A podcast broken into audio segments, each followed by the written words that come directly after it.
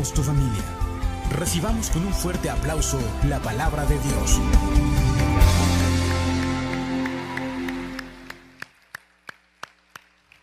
Bien, mis amigos y mis hermanos, vamos a estar viendo la palabra del Señor. Y hoy tenemos como título, ¿quién soy? No sé si se acuerdan algunos de los que ya son de mi edad, que había una revista, que era una revista juvenil que se llamaba ¿Y tú? ¿Quién eres? ¿Cuántos se acuerdan de esta revista? Levanta la mano. Sí, mira, puro anciano gobernante como yo, muy bien. ¿Quién soy? Y ahorita en el mundo hay un problema de identidad. El mundo, los jóvenes y uno que otro adulto no sabe quién es. No sabe qué es lo que Dios tiene para su vida. Y es importante que podamos conocer quiénes somos. Y para ver esto vamos a una escritura que está en Mateo capítulo 13, versículos del 16 al 17 es cuando el Señor Jesús se bautiza y sale de las aguas y dice, después del bautismo, mientras Jesús salía del agua, los cielos se abrieron y vio al Espíritu de Dios que descendía sobre él como una paloma. Y una voz dijo desde el cielo, este es mi Hijo muy amado, quien me da gran gozo vemos que el Señor Jesús se bautiza y Dios mismo abre el cielo, desciende el Espíritu Santo en forma de paloma y se escucha a Dios diciendo, este es mi Hijo muy amado. En la, en la Reina Valera dice, en quien tengo complacencia, pero aquí dice, quien me da gozo. Y entonces, ¿quiénes somos? Si tú no sabes quién eres, la palabra del Señor dice que no importa quién digas que tú eres, lo que importa es lo que Dios dice acerca de quien tú eres. Escuché nada más un amén. No importa lo que tú digas, importa lo que Dios dice que tú eres. ¿Cuántos dicen amén? Porque nuestra manera de vernos es una manera distorsionada. A veces no nos vemos con ojos de fe. Yo tengo una esposa muy bonita y muy bella. Y cada vez que le digo, estás muy bonita, a veces dice, ay, como que no lo cree. Le digo, mi vida, tengo 30 años enamorado de ti. Que por cierto, el día de ayer cumplió su medio siglo. Y todo el tiempo estaba enamorado de ella. Y yo le digo a veces, ¿que no crees que eres bonita? Y se empieza a reír. Le digo, no importa lo que tú creas de ti, a mí me encantas. Con eso tengo. Dar un aplauso al Señor por esto. Oye, ¿cuántas veces no nos vemos en el espejo y vemos cosas tremendas. Vemos quizás una persona que decepciona, que miente, que ha engañado, que ha robado, pero Dios nos mira con ojos diferentes. Pero el diablo, que está enchamucado, ¿cuántos saben que el diablo tiene al diablo en su corazón? Está enchamucado el diablo. Y él quiere que pierdas tu identidad. Mira, el diablo quiere que dudes que eres hijo de Dios. Porque a veces pensamos que somos hijos de Dios por lo que hacemos. No, si ser hijos de Dios fuera por lo que hacemos, nadie sería salvo. ¿Te acuerdas que cuando después de este, de este episodio que leímos del bautismo de Jesús, dice la palabra que el Espíritu Santo lleva a Jesús al desierto y después de 40 días de ayuno, Dice la palabra del Señor que el diablo lo tienta tres veces y le dice, si eres hijo de Dios, convierte estas piedras en pan. Si eres hijo de Dios, súbete al techo del templo y lánzate, porque la Biblia dice que no te va a pasar nada. Entonces el diablo trata de poner en duda si eres hijo de Dios o no.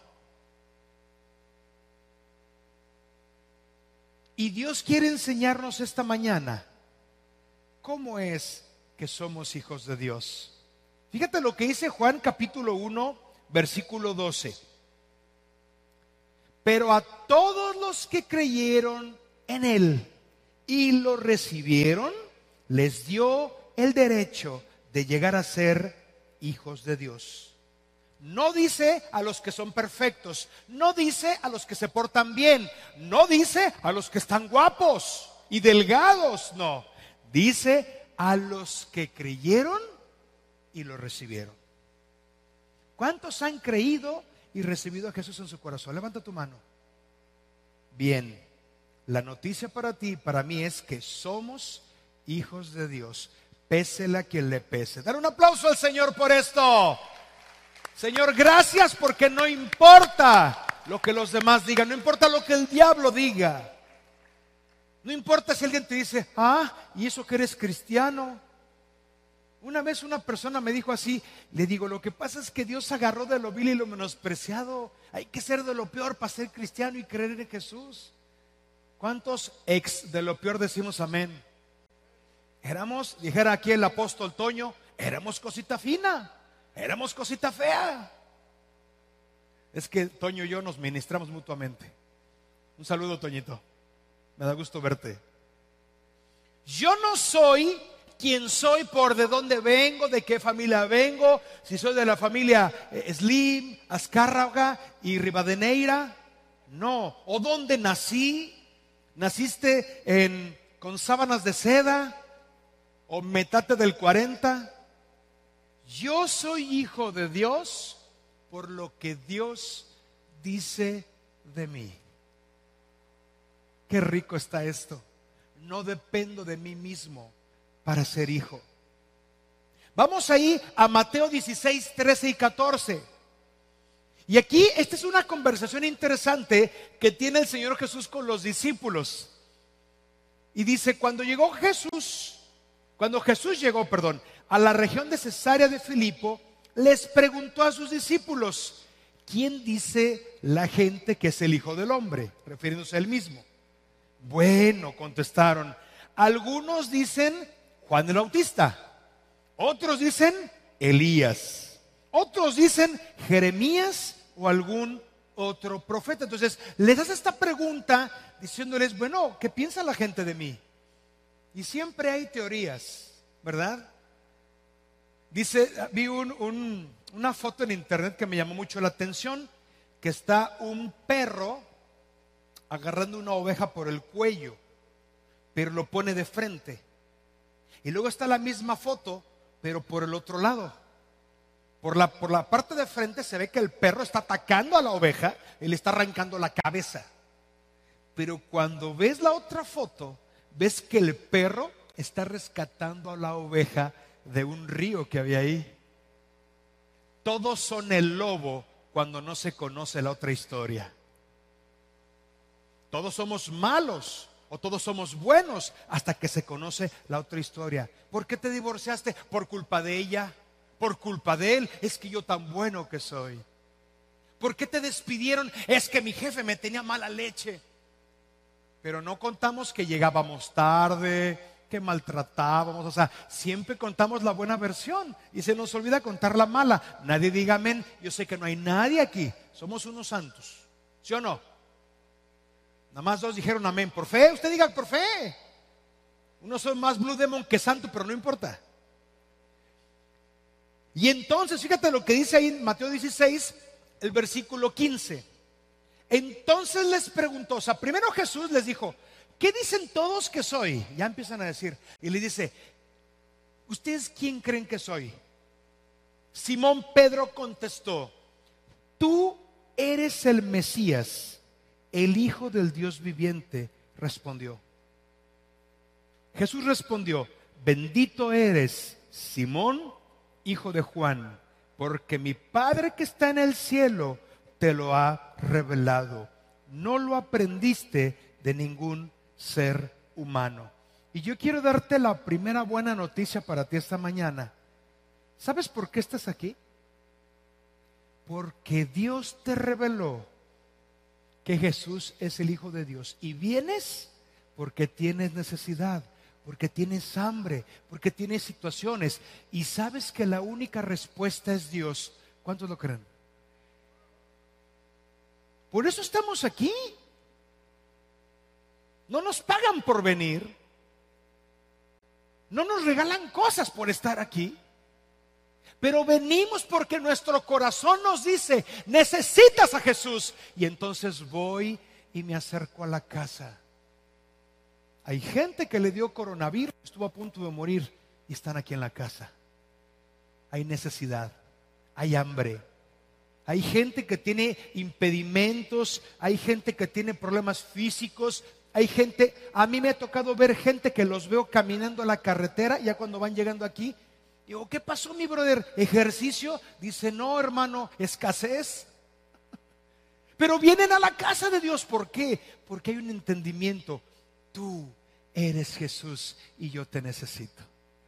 Dar un aplauso al Señor por esto. Señor, gracias. Ahora, ya que leímos este versículo, entonces, ¿cómo me hago hijo de Dios? Y la respuesta es cuando Dios te lo revela, cuando Dios se acerca a tu corazón y te convence. Dice la palabra, nadie viene a Jesús si no es un regalo del Padre. Entonces tú eres un regalo para Jesús. Dios te concede el estar cerca de la salvación porque Él te amó, no por otra cosa. Y mira, Dios dice, hayas hecho lo que hayas hecho, si crees en mí, dice Dios, tienes potestad, autoridad y poder. Fácil. Crees en Jesús, el cielo se abre para ti. Nunca pienses que el cielo Dios lo cerró. Peor aún, no pienses que tú mismo cerraste el cielo. Si tú no tienes el poder de abrir el cielo, ¿tú piensas que lo que hagas va a cerrar el cielo? Más bien, te niegas a recibir la bendición, pero el cielo sigue abierto sobre ti. ¿Cuántos dicen amén? Dar un aplauso al Señor por esto. El cielo sigue abierto para ti. Es más, dile al que tienes a un lado, con cariño, sacúdelo, dile, el cielo está abierto para ti, dile. Y fíjate lo que dice la palabra en Primera de Corintios 6:19 no se dan cuenta que su cuerpo es templo del Espíritu Santo, quien vive en ustedes y les fue dado por Dios, ustedes no se pertenecen a sí mismos, porque Dios los compró a un alto precio, por lo tanto, honren a Dios con su cuerpo. Yo les pregunto, ¿cuántos trabajan de lunes a sábado? Levante la mano. Y los demás lo mantiene el gobierno, ¿en qué trabajan? Bueno, han de estudiar, ¿verdad? Algunos son porros porque se ven ya viejones. Estudias de lunes a sábado. ¿Y cuál estudia de descanso si estudias de lunes a sábado? El domingo. Es bien rico quedarse el domingo en la mañana, ¿verdad? A las 11 de la mañana te echas un menudo bien picoso con cebollita. Y sobre todo cuando andas medio cocido. ¿Sí sabe lo que es medio cocido? O sea, crudo, pues. Pero nosotros en lugar de quedarnos en la casa, decidimos venir a la casa de Dios. ¿Sabes qué significa eso? Que el Espíritu Santo vive en tu corazón. No lo dudes. Porque si el diablo viviera, te quedas en casa a hacer mil cosas. Pero has venido porque el Espíritu Santo vive en tu corazón. A ver, dítete a ti mismo, tú vives en mi corazón, Espíritu Santo. Dile, tú vives en mi corazón, Espíritu Santo. Y le pertenecemos a Dios. Gracias por ese amén. Entonces, ¿qué nos quiere decir? Dios a través de Jesús nos dice, pagué con precio tu vida, tu cuerpo y todo lo que tú eres. Ahora le perteneces al cielo. Ahora le perteneces a Dios. Entonces, no debemos de estar pensando que no tenemos valor. Y fíjate cómo funciona esto. Ahí en Efesios capítulo 2, versículo 1, dice, antes ustedes estaban muertos a causa de su desobediencia, éramos desobedientes, y sus muchos pecados. Vivían en pecado, igual que el resto de la gente, obedeciendo al diablo. ¿O no obedecemos al diablo? Sí. El líder de los poderes del mundo invisible, quien es el espíritu que actúa en el corazón de los que se niegan obedecer a Dios. Una persona que no obedece al Dios, a Dios tiene al diablo en su corazón que le ministra y le dice, tú eres tu propio Dios. El diablo no busca que lo adores, el diablo te dice, adórate, tú eres tu propio Dios. Es lo que le dice la juventud, es tu cuerpo. Y tú puedes hacer lo que quieras y es tu vida y que nadie se meta. Y si alguien te dice, oféndete. Es la gente que no conoce a Dios. Pero fíjate lo que es el versículo 3. Todos vivíamos así en el pasado, siguiendo los deseos de nuestras pasiones y la inclinación de nuestra naturaleza pecaminosa. Por nuestra propia naturaleza, fíjate cómo dice, éramos objeto del enojo de Dios igual que todos los demás. Hay gente que dice por ahí que todos somos hijos de Dios y no. Una persona que no ama a Dios, que no obedece a Dios, es enemigo de Dios. Aquí lo dice la palabra, no se enoje con el mensajero. Ay, es que se murió mi, abuelito, ¿será que se abrió del cielo? Híjole, pues si era un enemigo de Dios, no creo. La, la, Biblia dice que eso éramos nosotros. Y fíjate lo que dice el versículo 4 y 5. ¿Por qué Dios me salva? Dice, pero Dios es tan rico en misericordia y nos amó tanto que a pesar de que estábamos muertos por causa de nuestros pecados, nos dio vida cuando levantó a Cristo de los muertos. Es solo por la gracia de Dios que ustedes han sido salvos. No es por lo bueno que seamos.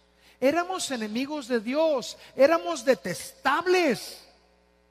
Pero Dios quiso tener misericordia de ti. Yo a veces volteo a ver a mis vecinos y le digo, Señor, hay gente más buena que yo. Hay gente que no, le, que no tiene problemas con su esposa. Hay gente que, que, hasta es más fuerte y, y más gimnasta que yo. ¿Por qué me escogiste a mí? Y siempre que veo las escrituras, la respuesta es porque quise. ¿Y sabes por qué Dios te escogió? Porque se le pegó la gana. ¿Cuántos dicen amén? Nunca más pienses, es que yo no soy hijo de Dios. Es algo que tú no te ganaste. Es algo que yo no me gané. Somos gente que tenemos pecados tremendos. Somos gente que Dios conoce los momentos más oscuros de nuestra vida. Ninguno podemos decir, es que yo no peco, no hombre, nos los hemos aventado y olímpicas. Pero Dios nos perdonó porque Él quiso. ¿Cuántos dicen amén? Dar un aplauso al Señor entonces por esto. No depende de ti. Aquí lo dice. Es porque Dios Y fíjate que se pone más bueno. Ahí mismo nos saltamos al versículo 8 y 9 de Efesios 2. Dios los salvó por su gracia cuando creyeron. Lo único que Dios te pide es que creas. Y dice, ustedes no tienen ningún mérito en eso. Es un regalo de Dios. Y fíjate qué precioso. Dice, la salvación no es un premio por las cosas buenas que hayamos hecho. Así que ninguno de nosotros puede jactarse de ser salvo. Así es que, ser de lo peor, pero creer es la condición para ser hijos. Jamás vuelvas a creerle al diablo que te dices que pecaste, es que ya no te lo mereces, es que vas a perder el cielo. ¿Cómo vas a perder algo que tú no ganaste? ¿Cómo vas a perder la salvación que no te costó? Aunque dieras tu vida, no servía para que Dios te perdonara. Por eso tuvo que venir Jesús a dar su vida. Él dijo, nadie me quita mi vida, yo la pongo para rescatarlos. Dar un aplauso al Señor por esto. Es por su gracia y su amor. Versículo 10, este me encanta, versículo 10. Fíjate nada más. Tú te ves al espejo y ves cosas y defectos. Y dice, Efesios 2.10, pues somos la obra maestra de Dios. ¿Cómo?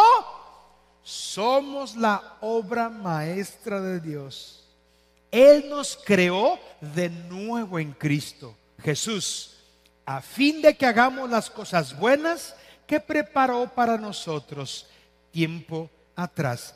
Antes éramos unos defectuosos que no merecíamos nada y, estábamos derechitos al infierno. Y nos iba a tocar algunos hasta adelante, donde está el pozole más caliente. ¿Y qué dice?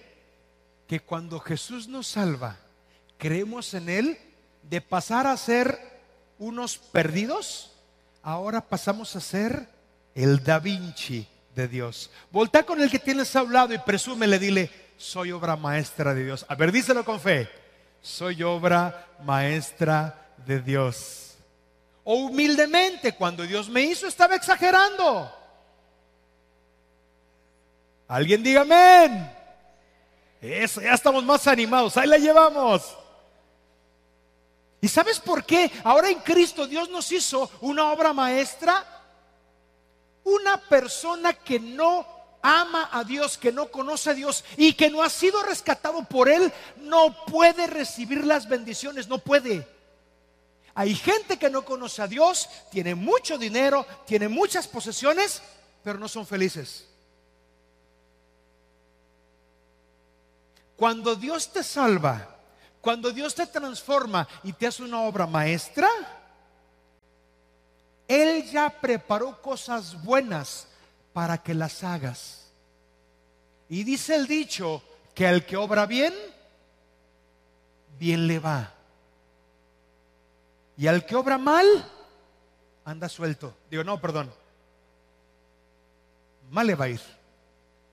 Entonces, cuando Dios, fíjate, está hermoso esto. Yo era su enemigo, era extranjero. Yo estaba lejos de él. Y Él decide por su gracia, porque quiso salvarme, acercarme, convencerme, perdonarme, limpiarme. Y ahora me hace una obra maestra. Y ahora todas las bendiciones que yo no podía obtener sin Él, ahora voy caminando y ya están listas en el camino. ¿Qué quiere decir esto? Si necesitas un aumento de sueldo, Dios ya lo tiene en tu camino sigue avanzando con fe. Si necesitas un nuevo trabajo, Dios ya lo tiene en tu camino. Sigue avanzando dando gracias. Si quieres poner un negocio, hey, Dios ya lo tiene en tu camino. A los solteros, si necesitas una esposa o un esposo, sigue caminando. Ahí te lo topas. No te salgas del camino porque el bueno está en camino. La buena está en el camino. ¿Cuántos dicen amén? No nos desviemos del propósito de Dios. Hay un parteaguas entre antes de Cristo y después de Cristo. Y fíjate lo que dice Segunda de Corintios 5, 17. Le pido a los muchachos de la alabanza, de la música, que pasen. Segunda de Corintios 5, ya que estamos platicando todo esto, dice, esto significa que todo el que pertenece a Cristo se ha convertido en una persona nueva. La vida antigua ha pasado, una nueva vida ha comenzado. Pero pastor, ¿por qué si dice la palabra que las cosas viejas pasaron? Me sigo equivocando. Ah, te sigues equivocando porque así tú lo decides. Ya Dios te hizo libre. Ya no tienes que fornicar. Ya no tienes que drogarte. Ya no tienes que emborracharte. El, el poder que el pecado tenía sobre ti, Dios sobrenaturalmente lo arrancó de tu vida. Pecas porque quieres seguir en pecado. No porque no puedas dejar de pecar. A eso del diablo te engaña. Hombre, pecar es de humanos. Espérame. Dice la palabra que Dios tiene el poder de poner de su santidad sobre ti. Pecas, fornicas, robas, te emborrachas porque quieres. Sufres porque quieres. Como dicen los, este, brasileños, pare de sufrir. Ya no sigas las tradiciones y las cosas que te llevan a morir. Porque Cristo ya te hizo libre. ¿Cuántos creemos que Cristo nos hizo libres? Levanta tu mano. Entonces tienes el poder de ya no pecar. Eres nuevo, eres nueva. A veces seguimos cargando errores del pasado. Es natural, porque lo que siembras cosechas. Todo lo que tú hagas tiene una consecuencia. Pero te pregunto esta mañana dos preguntas. La primera, ¿quién, según lo que hemos leído y aprendido esta mañana, quién te hizo hijo de Dios? ¿Tú o tus obras? ¿Quién te hizo hijo de Dios? Grítalo fuerte, ¿quién? Dios. ¿Quién abrió el cielo para ti? ¿Tus buenas obras o su misericordia? ¿Te das cuenta? Dios ya tiene todo para que seas bendecido. Pero ¿por qué no soy bendecido? Porque la condición para ser bendecido es obedecer. Es hacer las cosas ahora a la manera de Dios. ¿Puedo ser una persona salva que no tiene bendiciones? Claro, porque la salvación es algo que no depende de ti. Y lo que leímos en el versículo anterior es que Dios ya puso las bendiciones para que camines y las tomes. Pero si te sales del camino de Dios, no vas a alcanzar las bendiciones. No porque Dios te las niegue. El cielo se abrió sobre ti. Entonces, ¿por qué no las recibo? Por cabezón, por cabezona, por necio, por necia, porque no quiero dejar el pecado porque no quiero dejar de, dar kilos de 500 gramos. Hago como que trabajo ocho horas y trabajo dos y seis en el Facebook. Eso es fraude también. Entonces, Dios ya quitó la maldición. Pero para darte bendición, Él quiere que camines en su voluntad. Y mira, ahora que eres libre, es bien fácil hacer lo bueno. Porque nunca, y grábatelo, Nunca ha dependido de ti la salvación. Nunca ha dependido de ti el deseo. Dice la palabra que Dios pone el querer por el hacer, por su buena voluntad. O sea que tú puedes orar, Señor, es que yo no quiero dejar el pecado, me gusta, pero sé que necesito dejarlo. Pon el querer. Y Dios dice, hijito, hijita, si te di a Jesús, ni que no te cambies esa cabeza, cabezón, cabezona. Claro que lo voy a hacer. Y Dios empieza a poner el querer. Híjole, Señor, ahora quiero hacer tu voluntad, pero no puedo, me cuesta tanto trabajo. Ok, hijito, ya puse el querer, ahí te va mi poder. Pero debe de haber en ti y en mí el deseo de hacer su voluntad. Ni siquiera la fuerza, el deseo. ¿Qué te parece esto? Le damos un aplauso al Señor. Dar un aplauso al Señor porque está resuelto. Ahora, ¿qué es caminar en los caminos de Dios? Dios te diseñó por un propósito. Mira, si te agarras un BMW, esos coches padrísimos, y lo metes al agua y dices, ahorita vengo, voy a la roqueta, no vas a llegar. Porque ese coche fue diseñado para otro propósito. Y por el contrario, si agarras una lancha y dices, ahorita vengo, voy a Cuernavaca, no va a funcionar porque está fuera de propósito. Así, si Dios te salvó, tú ya no vas a tener éxito en el mundo. Ya no vas a tener éxito haciendo lo que hacías. Porque un hijo de Dios, sin estar en su voluntad, de la voluntad de Dios, no puede cumplir su propósito. Porque ahora eres de Dios y Dios te dice, a mi manera o no se hace. Dios te ama, Dios te salvó, Dios te bendijo y te dio vida eterna. Pero dijeran en mi pueblo, échale ganitas, échale ganas, ya no andes apapachando el pecado, haz lo bueno, ya no te trances a la banda, trata bien a tu esposa, trata bien a tu esposo, o sea, es que Dios ya hizo todo por ti, pero échale ganas. Voltalo con el que tienes hablado y dile, échale ganitas, dile, échale ganitas, anímalo, échale ganitas. ya para terminar, Dios escogió a Abraham. Abraham fue llamado amigo de Dios. Abraham fue el padre de la fe. Y Dios le dio a Abraham muchas promesas, muchas. ¿Sabes por qué? Porque Dios quiso. Abraham era tremendo. Dice la palabra que llegó un rey, se enamoró de su, de su esposa Sara de 90 años.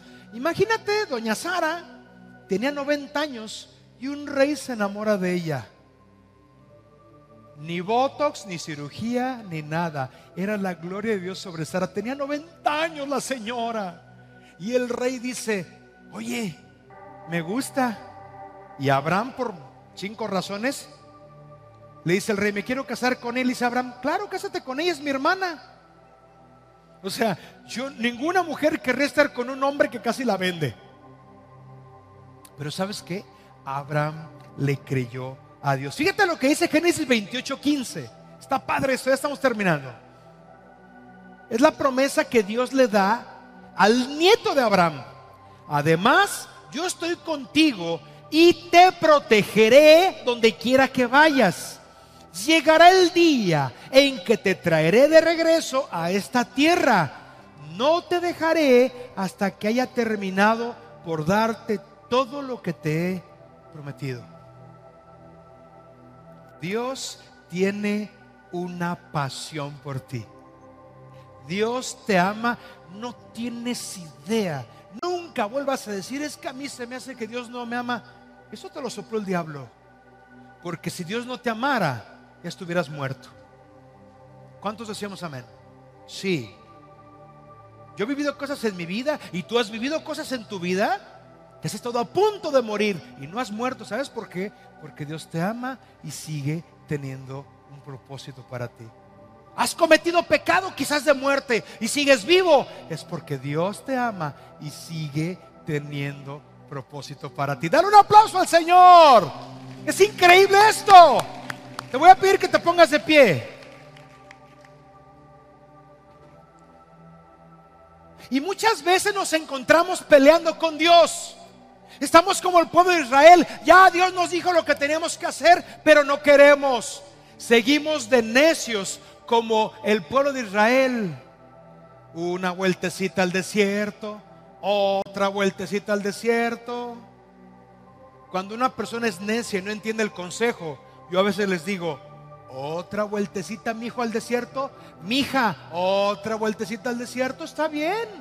El desierto es opcional. Pero si tú quieres. Génesis 12 del 2 al 3. Fíjate cómo Dios le promete a Abraham. Abraham no le promete nada.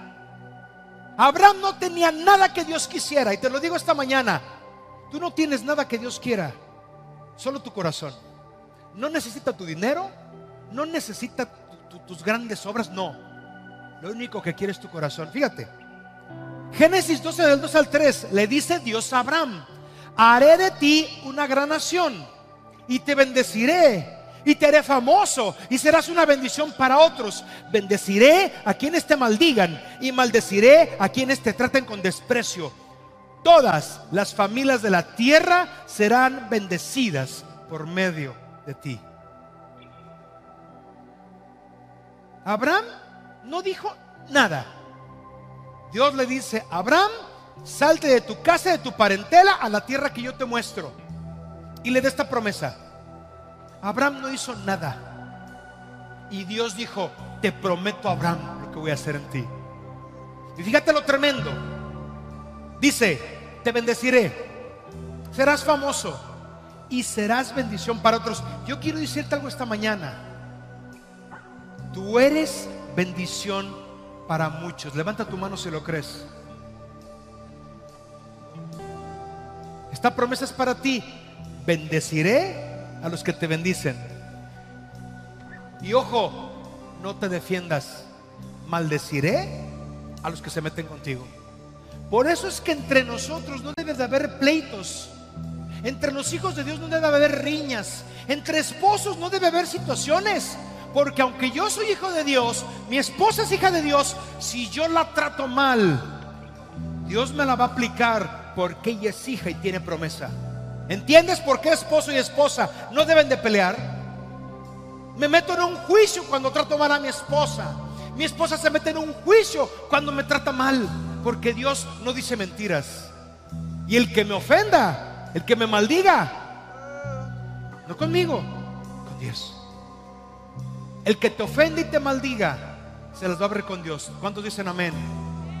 Pero ojo, si tú ofendes y maldices a un hijo de Dios,